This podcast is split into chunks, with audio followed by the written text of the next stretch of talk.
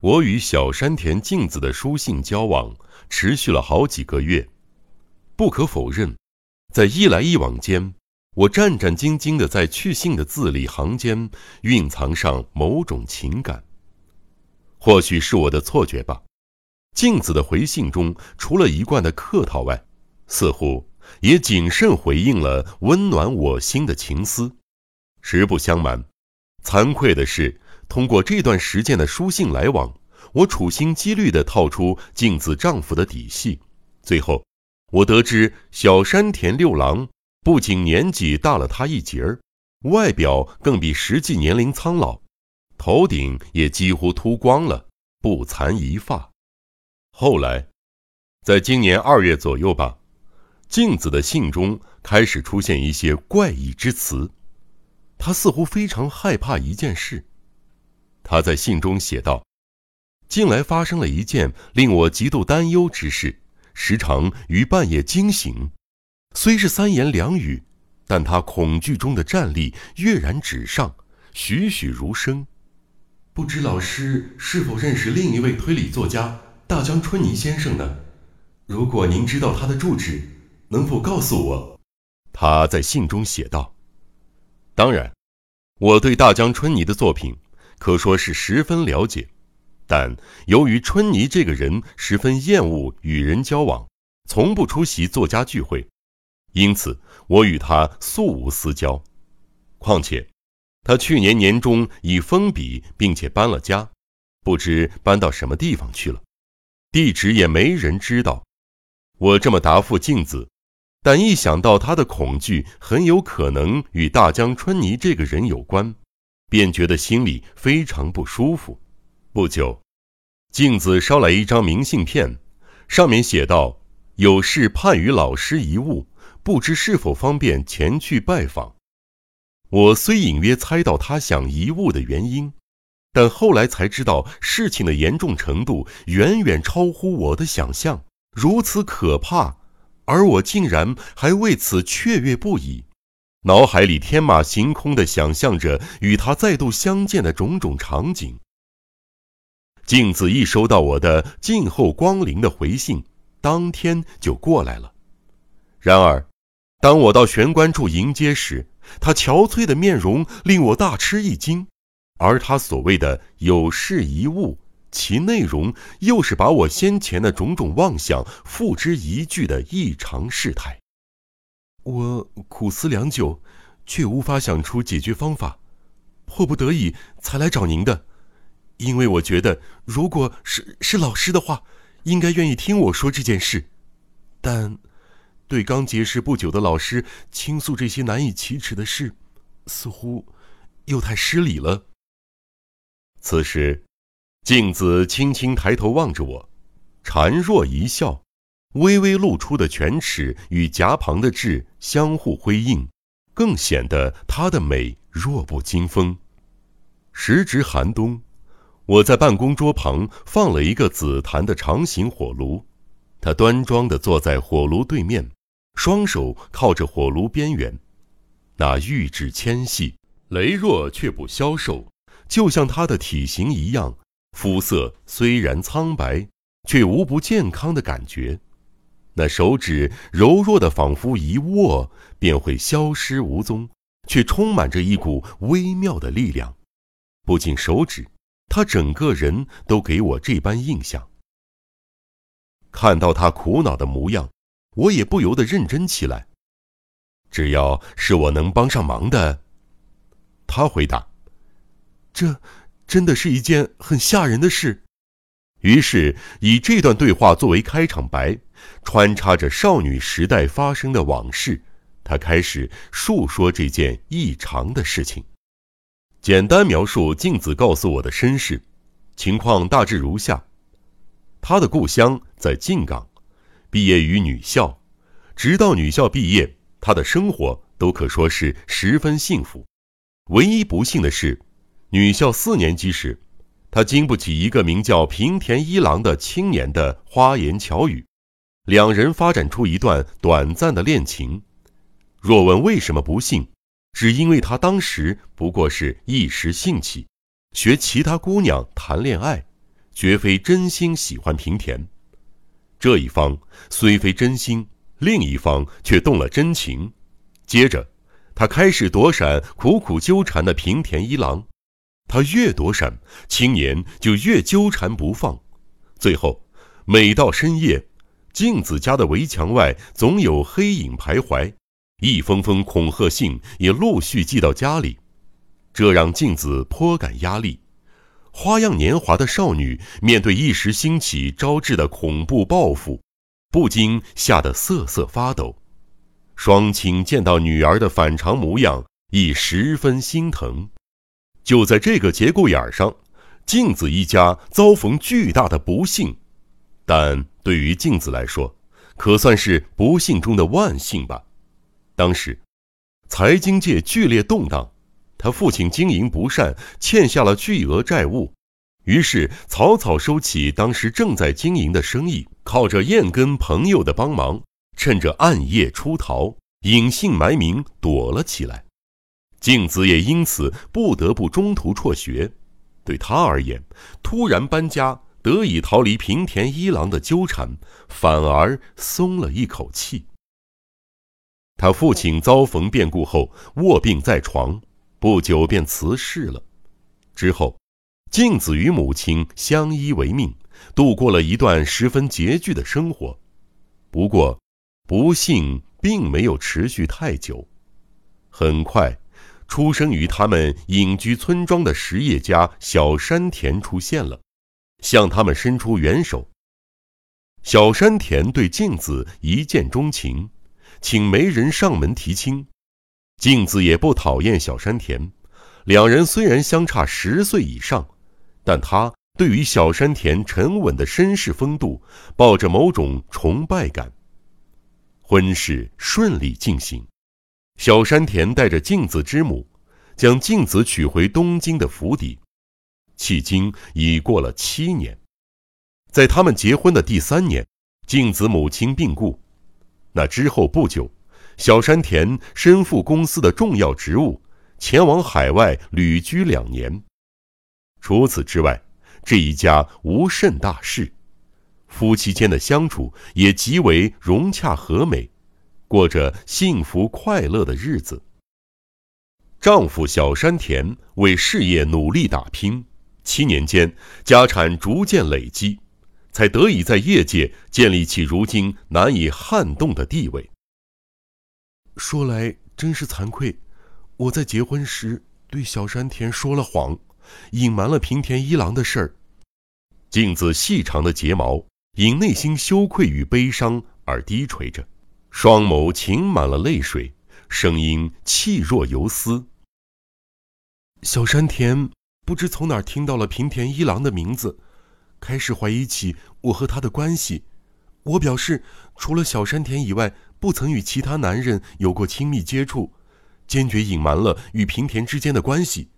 小山田越是怀疑，我就越想隐瞒。这个谎言至今仍持续着。所谓的不幸。是否正躲在某处等着呢？七年前的谎言绝非恶意，没想到今日竟然以如此可怕的姿态现身来折磨我。一思及此，真叫人害怕呀！连我自己都忘了平田，没想到平田突然寄了些信给我。刚开始一看到寄信者署名平田一郎时，我一时之间还想不起那是谁呢，当真完完全全忘了此人的存在。静子说完，拿出平田寄来的几封信给我看。后来，这些信件就交由我保管，现在也还在我手上。为了方便解释事情的来龙去脉，我想在这里附上第一封信。静子小姐，终于找到你了。我想你应该没发现吧？再次遇见你的那一刻，我就开始跟踪你了。并由此弄清你现在的住址，同时，也得知你现在姓小山田了。你该不会忘了我平田一郎吧？应该还记得我是个多么惹人厌的家伙吧？在被你抛弃之后有多苦闷，薄情的你恐怕不会了解。苦闷复苦闷，深夜徘徊于君之府邸外围，不知有几回了。但我的热情越燃越旺，你却越发冷淡，逃避我，害怕我，最后竟憎恨起我来。你岂能了解受爱人憎恨的男人的心情？吾之苦闷变作悲叹，悲叹化为憎恨，憎恨凝成复仇之念。岂非理所当然？你趁家庭变故之变，连告别之词都没有，便逃也似的从我面前消失。我数日茶饭不思，整日茫然呆坐于书房之中。于是。我发誓要复仇。那时我还太年轻，不知有什么法子得以寻觅你的踪迹。你父亲有许多债主，为了不让任何人找到行踪，你们躲得很彻底。我不知何时能再与你相遇，但是，我将复仇视为终生事业。不幸穷其一生都找不着你，我很穷困。为了填饱肚子，必须工作，那是阻碍我四处寻找你的一个重要因由。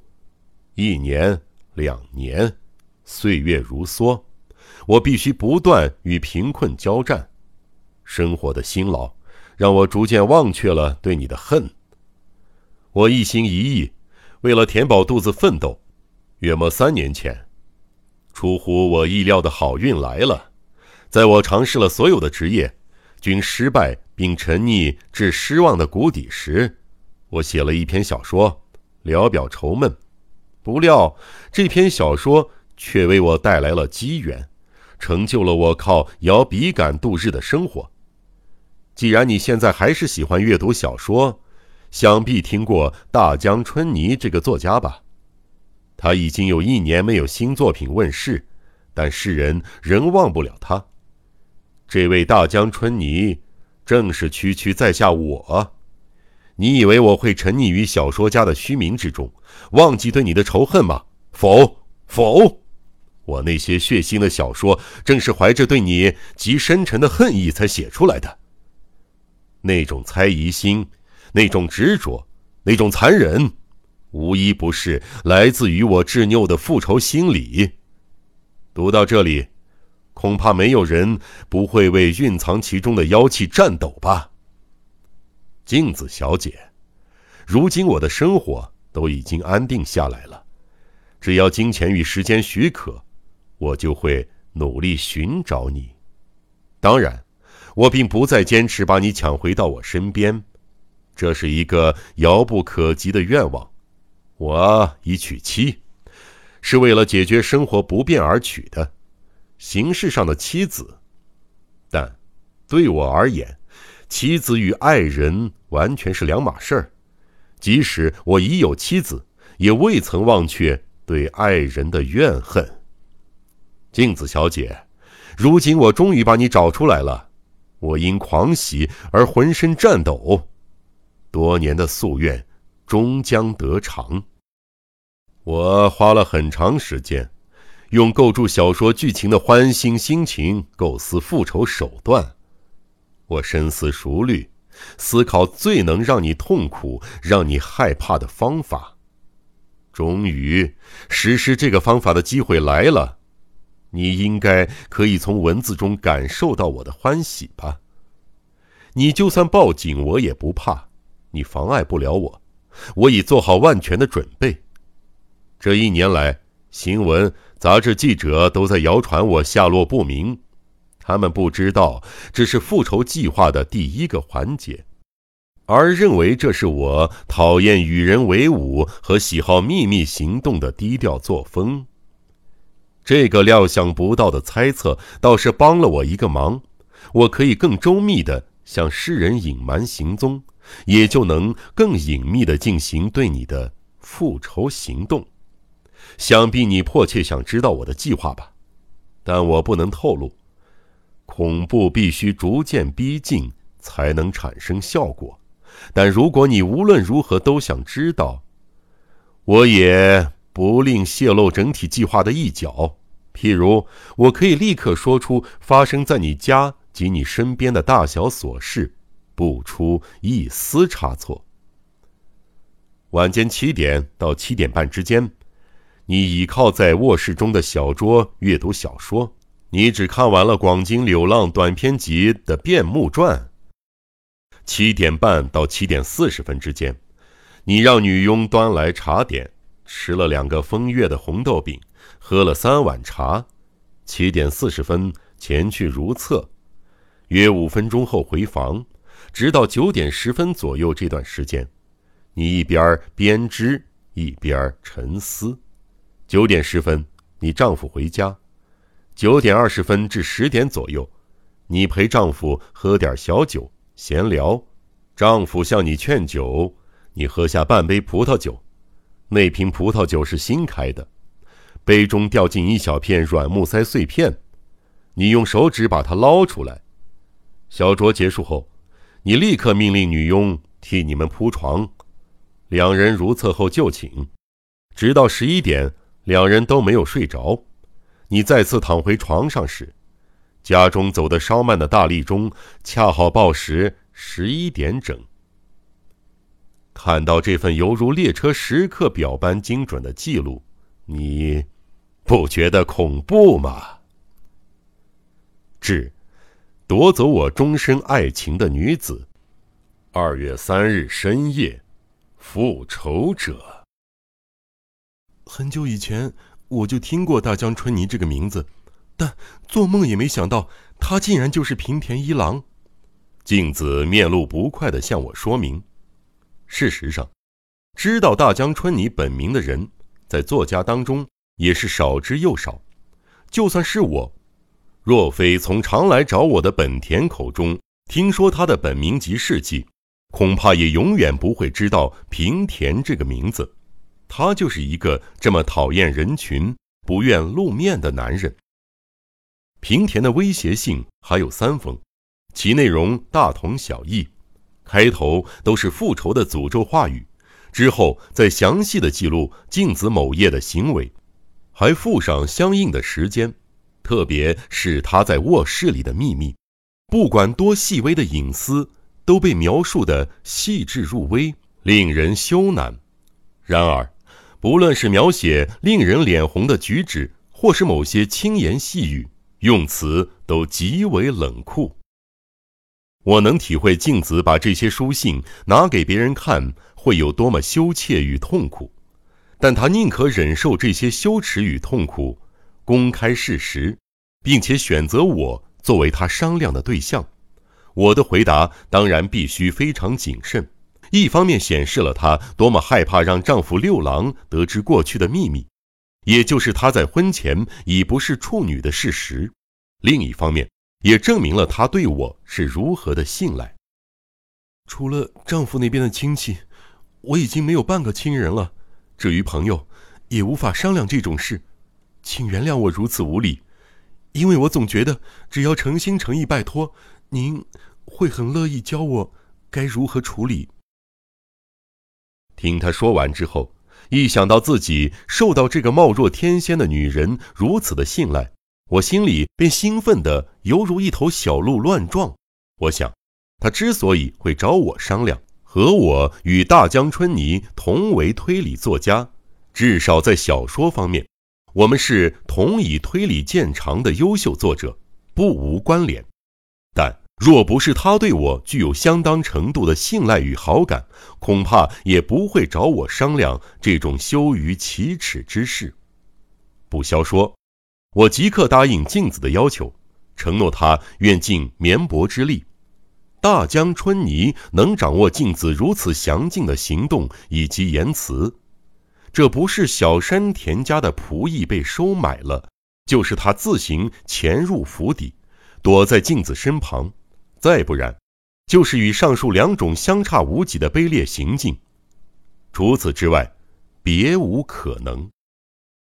因为由其作品风格来看，春泥难保不会做出此类超出常规的举动。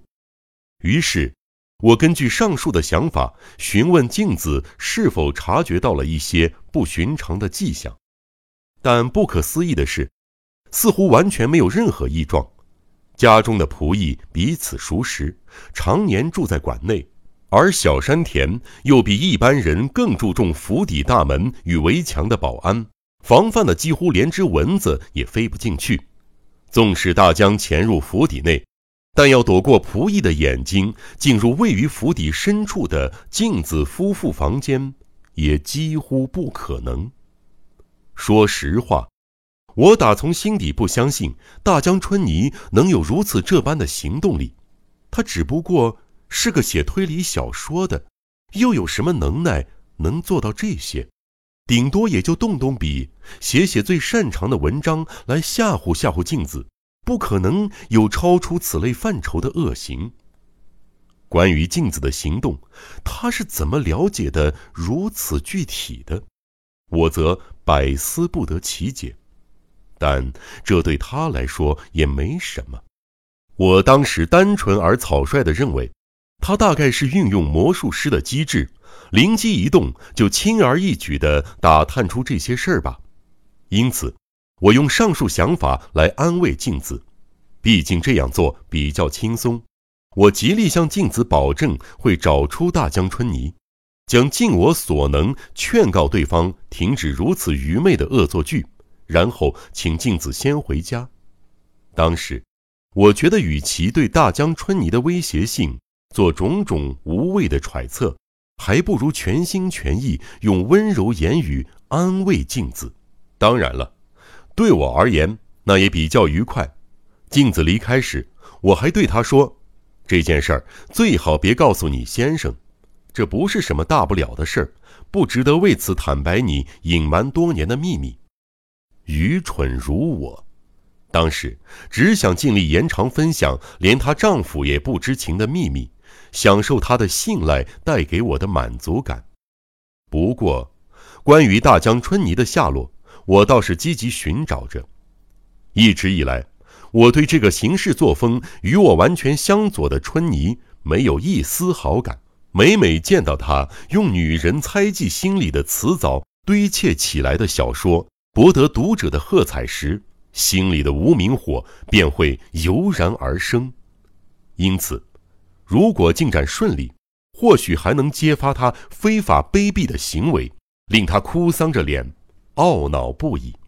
当时的我，万万没想到探出大江春泥的行踪，竟是如此困难。